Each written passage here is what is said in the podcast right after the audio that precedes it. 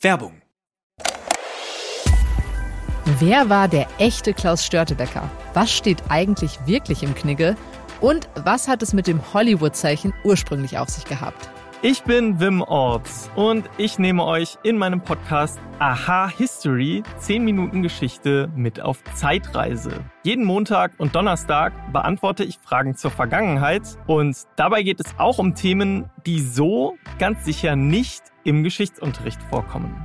Aha History 10 Minuten Geschichte hört ihr immer montags und donnerstags ab 5 Uhr auf welt.de und natürlich überall da, wo es Podcasts gibt. Werbung Ende. Das Bild News Update. Es ist Samstag, der 3. Februar und das sind die Bild Topmeldungen. 2000 Traktoren in Frankfurt, Bauern blockieren Deutschlands größten Airport. Schockierender Brief an Eltern in Regensburg. Direktor, lasst eure Töchter nicht allein zur Schule gehen. Bundestagsentscheid über ihr BSW-Bündnis, Millionensegen für Wagenknecht.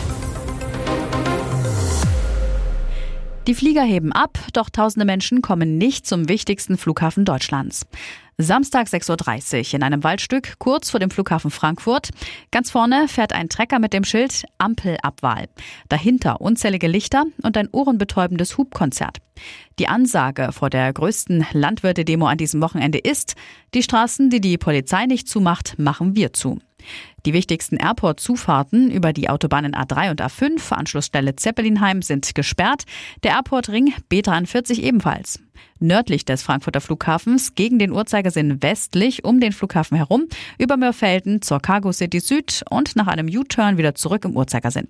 Die Rundfahrt endet Richtung Schwanheim, erklärte der Hessische Bauernverband die geplante Route. Die Polizei Frankfurt hatte schon vorab auf X, vormals Twitter, gewarnt, Besucherinnen und Besucher sollen den ÖPNV nutzen. Erwartet werden Beeinträchtigungen bis in die Nachmittagsstunden.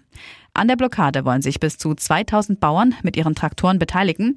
Der Protest der Landwirte richtet sich gegen das Auslaufen der Steuererstattungen für Agrardiesel. Die katholische Mädchenschule in Regensburg in Bayern liegt idyllisch am Schlosspark mit dem Wohnsitz der Fürstenfamilie Turn und Taxis. Ausgerechnet dort warnt ein Schulleiter die Eltern, lasst eure Töchter nicht allein zur Schule gehen. In einem Brief vom 30. Januar schreibt Dr. Hans Lindner, Direktor am St. Marien Gymnasium und Realschule, Unabhängig von der Tageszeit sollten Ihre Töchter den Schulweg am besten in Gruppe antreten, nur gut ausgeleuchtete Straßen benutzen. Ein Brief, der schockierend klingt. Grund für das Schreiben? Die Mädchenschule liegt nicht weit vom Hauptbahnhof Regensburg. Polizeisprecherin Corinna Wild zu Bild. Der Bahnhof und die Grünanlagen werden von uns aufgrund der hohen Kriminalitätsbelastung als Einsatzschwerpunkt betrachtet. Erst Ende Januar soll es dort zu einer Vergewaltigung gekommen sein. Zwei Tunesier sitzen in U-Haft. In einem weiteren Fall soll ein vermeintliches Opfer eine Tat erfunden haben. Bayerns Innenminister Joachim Herrmann zu Bild. Das Polizeipräsidium Oberpfalz hat den klaren Auftrag, die Kriminalität im Umfeld des Regensburger Hauptbahnhofs konsequent zu bekämpfen. Eine Ermittlungsgruppe kümmere sich um Mehrfach- und Intensivtäter. Warme Welle für Sarah Wagenknecht. 4,9 Millionen Euro darf ihr neues Bündnis BSW pro Jahr künftig für Mitarbeiter und Sonstiges im Bundestag ausgeben. Das entschied jetzt der Bundestag. Hintergrund Anfang Dezember hatte sich die Linksfraktion im Parlament offiziell aufgelöst, nachdem Wagenknecht Ende Oktober mit neun weiteren Abgeordneten die Fraktion der SED-Nachfolger verlassen hatte, um das Wagenknecht-Bündnis zu gründen. Zurück blieben 38 Abgeordnete ohne Fraktionsstatus, aufgeteilt in zwei Gruppen, ohne besondere Rechte oder Ansprüche. Jetzt ist die Trennung vollzogen und die Zukunft der Geschiedenen besiegelt. Die 28 linke Abgeordneten treten künftig unter Führung von Ex-Fraktionschef Dietmar Bartsch als Linksgruppe auf, mit Anspruch auf 7,4 Millionen Euro Jahresetat. Wagenknecht und ihre neuen Kollegen sind als BSW-Gruppe vom Bundestag eingetragen. Die Führung übernimmt, wer sonst, Namensgeberin Wagenknecht. Sie kann ab sofort mit 4,9 Millionen Euro Jahresetat einkaufen gehen, ehemalige Mitarbeiter im Bundestag anstellen und neue Büromöbel kaufen. Anders als bei Fraktionen sind Rechte und staatliche Zuschüsse für Gruppen nicht gesetzlich geregelt. Sie müssen daher per Beschluss der Mehrheit vom Bundestag individuell festgelegt werden, was jetzt geschehen ist. Auch Erwachsene sind betroffen. Weichmacher im Urin. Amt schlägt europaweit Alarm. Der Fund ist alarmierend. Im Urin von Kindern aus Nordrhein-Westfalen wurde ein seit Jahren verbotener Weichmacher nachgewiesen. Jetzt schlägt das Umweltbundesamt europaweit Alarm. Es geht nicht nur um die Kinder und die Werte sind besorgniserregend hoch. Der Stoff, der die Fruchtbarkeit schädigen soll, ist auch im Blut und Urin Erwachsener nachgewiesen worden. Es geht um Funde im ganzen Bundesgebiet, bestätigte die Behörde den Zeitungen der Funke Mediengruppe. Auch in Dänemark tauchte der Weichmacher auf. Wir nehmen diese Belastung sehr ernst, denn der Fund dieses Stoffes ist eine wirklich heikle Sache, sagte die Toxikologin Marike Kolossa, Fachgebietsleiterin im Umweltbundesamt. Der Weichmacher Di-N-Hexylphthalat sei bei der laufenden sechsten deutschen Umweltstudie zur Gesundheit in Urinproben Erwachsener festgestellt worden. Bundesweit waren 37 Prozent der Proben mit diesem Stoff belastet. Die Werte seien besorgniserregend, mahnte Colossa. Wir haben eine erste grobe toxikologische Abschätzung der Belastung erstellt. Dabei haben wir einzelne Belastungen festgestellt, die für diesen Einzelstoff so hoch sind, dass wir gesundheitliche Risiken nicht mehr mit ausreichender Sicherheit ausschließen können. Und jetzt weitere wichtige Meldungen des Tages vom Bild Newsdesk. Luftschläge in Syrien und Irak, Vergeltung für getötete US-Soldaten. Die Vergeltung war vor Tagen angekündigt worden, nun wurde sie ausgeführt. Mehrere Luftschläge der USA in Syrien und dem Irak. Wie zuerst ein US-Beamter gegenüber ABC News und Fox News angab, wurden mehrere Luftschläge in Syrien durchgeführt. Fox News berichtet unter Berufung auf Ministeriumskreise, die Operationen seien von verschiedenen Standorten aus gestartet worden.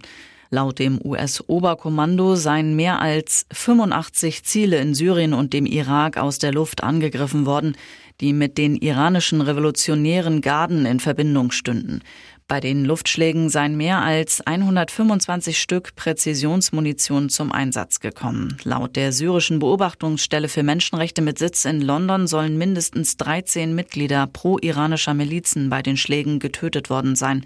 Meldungen aus Syrien sind nur schwer zu überprüfen. Offenbar war die militärische Operation eine Vergeltung für den Angriff auf einen US-Posten in Jordanien an der Grenze zum Irak und Syrien am Sonntag, bei dem drei US-Soldaten starben und Dutzende verletzt wurden. FDP zittert vor dem Untergang. Alarmstimmung in der FDP. Die Partei stürzt in der Wählergunst immer weiter ab. In vier von fünf Umfragen landen die Freien Demokraten in dieser Woche unter fünf Prozent, zu wenig für den Wiedereinzug in den Bundestag. In der Partei werden böse Erinnerungen wach an den Absturz 2013. Damals hatte die FDP vier Jahre lang mit Kanzlerin Angela Merkel regiert, flog am Wahltag mit 4,8 Prozent erstmals aus dem Bundestag. Jetzt fürchten immer mehr Abgeordnete eine Wiederholung des Debakels bei der nächsten Bundestagswahl, spätestens im September 2025. Am Montag entlud sich der Frust in der FDP-Fraktionssitzung. Parlamentarier beschwerten sich über die Arbeit der Fraktionsführung. Tenor, die Ampel ist schlecht für die FDP. Man gebe SPD und Grünen zu oft nach, zum Beispiel beim Einwanderungsgesetz. Es fehle ein Konzept gegen den Umfrageabsturz und während die wirtschaftliche Lage im Land verheerend sei, versendet die Social-Media-Abteilung der Fraktion lustige Videos. Das gehe an der Realität und Stimmungslage vieler Wähler vorbei, so die Klagen. Carl Weathers wurde 76 Jahre alt, Apollo Creed-Darsteller aus Rocky, gestorben. Der Schauspieler Carl Weathers ist tot. Weathers, ein ehemaliger NFL-Linebacker, wurde durch seine Rolle des Rocky-Erzfeindes Apollo Creed zum Hollywood-Star. Außerdem trat er in Predator gegen Arnold Schwarzenegger an und unterrichtete in Happy Gilmore Golf. Sein Manager Matt Luber sagte, Weathers sei am Donnerstag gestorben. Seine Familie gab eine Erklärung heraus, in der es hieß, er sei friedlich im Schlaf gestorben. Der ehemalige NFL-Linebacker Weathers wurde am engsten mit der Figur des Apollo Creed in Verbindung gebracht. In dieser hatte er seinen ersten Auftritt als eingebildeter, unangefochtener Schwergewichtsweltmeister im Film Rocky von 1976 mit Sylvester Stallone in der Hauptrolle. Von wegen Zeitenwende, unsere Truppe schrumpft. Schlechte Nachrichten für Verteidigungsminister Boris Pistorius. Er hat es in seinem ersten Amtsjahr trotz großer Reformen nicht geschafft, den Personalmangel bei der Bundeswehr zu bekämpfen. Jetzt dienen sogar 1500 Soldaten weniger als vor einem Jahr. Insbesondere die Zahl der Zeitsoldaten ist zurückgegangen, während die Zahl der Berufssoldaten und freiwillig Wehrdienstleistenden leicht stieg, wie das Verteidigungsministerium feststellte. Aktuell liegt die Zahl der Bundeswehrsoldaten bei 181.500. Ende 2022 waren es noch 183.050. Eine Sprecherin des Verteidigungsministeriums sagt, wir brauchen qualifizierte und einsatzbereite Frauen und Männer, die in ausreichender Anzahl für die anstehenden Aufgaben und Aufträge bereitstehen. Während Fachkräfte und andere Arbeitssuchende früher um Jobs konkurrierten, haben sich die Verhältnisse geändert. Heute gibt es laut der Sprecherin einen Wettbewerb der Arbeitgeber um die Arbeitskräfte. Immerhin, damit die Bundeswehr in Zukunft wettbewerbsfähiger wird, sei ein Bündel von Maßnahmen und Initiativen eingeleitet worden. Damit soll die Bundeswehr wieder attraktiver werden. Das Ziel 2031 soll sie 203.000 Soldaten umfassen. 1200 Mitarbeiter betroffen, deutsche Süßwarenriesen insolvent. Drei große Naschwarenhändler stehen vor dem Aus. Wie das Magazin Wirtschaftswoche berichtet, haben die Unternehmen Hussel, Eiles und Arco beim Amtsgericht Norderstedt in Schleswig-Holstein Insolvenz angemeldet. Laut Wirtschaftswoche wurde Rechtsanwalt Dietmar Penzlin von der Kanzlei Schmidt-Jorzig-Petersen-Penzlin zum vorläufigen Insolvenzverwalter bestellt. Bei den drei Süßwarenhändlern arbeiten 1200 Menschen. Ihre Gehälter sind nun durch das Insolvenzgeld noch für drei Monate sicher. Vermutlich wird Anwalt Penzlin vorerst versuchen, das wichtige Ostergeschäft zu retten. Dann müssten Käufer für Teile der Unternehmen bzw. die Firmen an sich gefunden werden. Alle drei Händler gehören zur deutschen Konfisseriegruppe mit Sitz im schleswig-holsteinischen Wahlstedt. Es ist bereits das zweite Insolvenzverfahren innerhalb kurzer Zeit.